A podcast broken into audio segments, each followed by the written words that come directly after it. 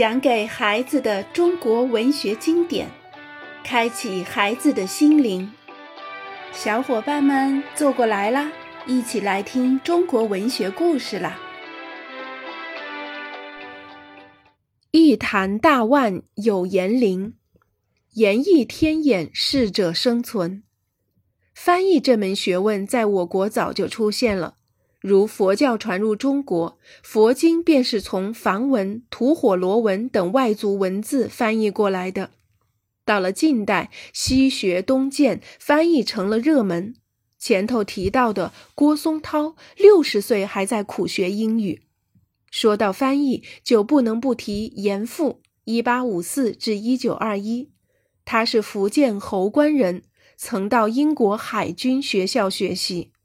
回国后，热心宣传西方的进步思想理念，翻译了不少西方学术著作。例如，有一部赫胥黎的《天演论》，是介绍进化论的书。书中提到“物竞天择，适者生存”的观点，意思是说，自然界万物都是在竞争中求生存。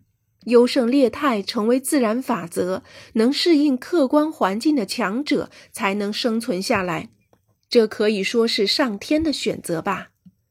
严复翻译这部书的初衷，虽然是在向同胞敲警钟：中国再不变法图强，等着我们的只能是淘汰出局了。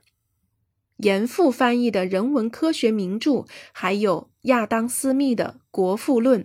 译名原父，孟德斯鸠的《论法的精神》，译名法义，斯宾塞的《群学四言》，约翰穆勒的《穆勒名学》等，一时影响极大。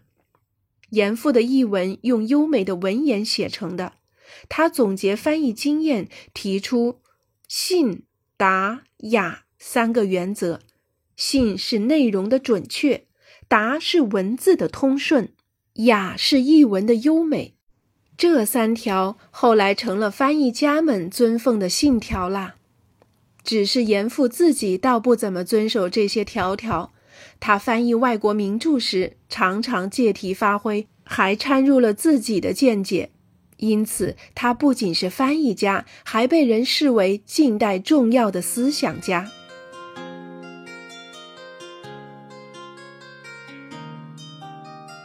林纾不通外语的翻译大师，几乎跟严复同时，还有一位翻译家叫林纾，一八五二至一九二四，字秦南，也是福建人。然而，这位尽人皆知的大翻译家竟然不懂外语。有一回，他的一个朋友从法国归来，跟他谈起小仲马的名著《茶花女》。林叔很受感动，就让朋友口头翻译，自己用文字记录下来，取名《巴黎茶花女仪式》。书稿拿去出版，竟大受欢迎。他便又跟懂英文的朋友合作，翻译了美国斯托夫人的小说《汤姆叔叔的小屋》，取名《黑奴遇天路》。美国黑人的遭遇让受着种族压迫的国人感同身受，小说也因此畅销不衰。此后，灵异小说源源不断地产生出来，所译的作品不仅有英国、法国、美国的，还有日本、西班牙、希腊、挪威的，前前后后共翻译了一百八十多部。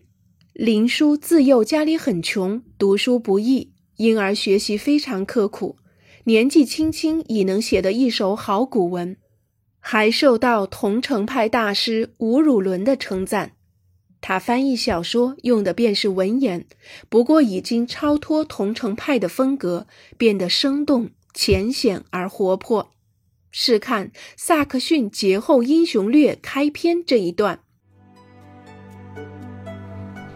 英国东河流域之内，前此有大树林。巨蟹菲儿、东加斯德二城之间，楼橹雉叠，均为绿荫所备。至今老树凋残，尚有一二根株在焉。相传古来有神龙哭翻其地，当时玫瑰之战，兄弟争利，即以此地为战场，而绿林豪客、帐侠上义亦俱为寨。至今诗人歌曲，环举其事，播为美谈。译文虽然用文言，但并不艰深，颇有唐传奇的味道。据说他翻译时下笔极快，口译的人话音刚落，他的译文已经写好了。最快时一小时能译上千字，真可谓文不加点啦。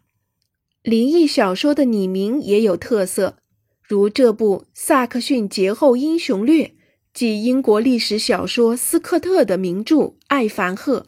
而塞万提斯的《堂吉诃德》则译为《魔侠传》，斯威夫特的《格里夫游记》译作《海上宣渠录》。此外，狄更斯的《大卫·科波菲尔》译作《快肉余生术》，托尔斯泰的《安娜·卡列尼娜》译为《恨侣情思》。一时之间，林书成了外国文学名著的中转站、批发所。众多外国文学巨匠都是经林书之手介绍给中国读者的，中国新文坛的作家们也都是读灵异小说长大的。当时人视林书为异界泰斗，称赞说：“异才并世举严林，严是指严复，林自然就是林书了。”可林书还不买账呢，他认为自己古文最好。诗第二，至于翻译嘛，只是游戏而已。好啦，亲爱的小伙伴们，我们今天的内容就到这儿了。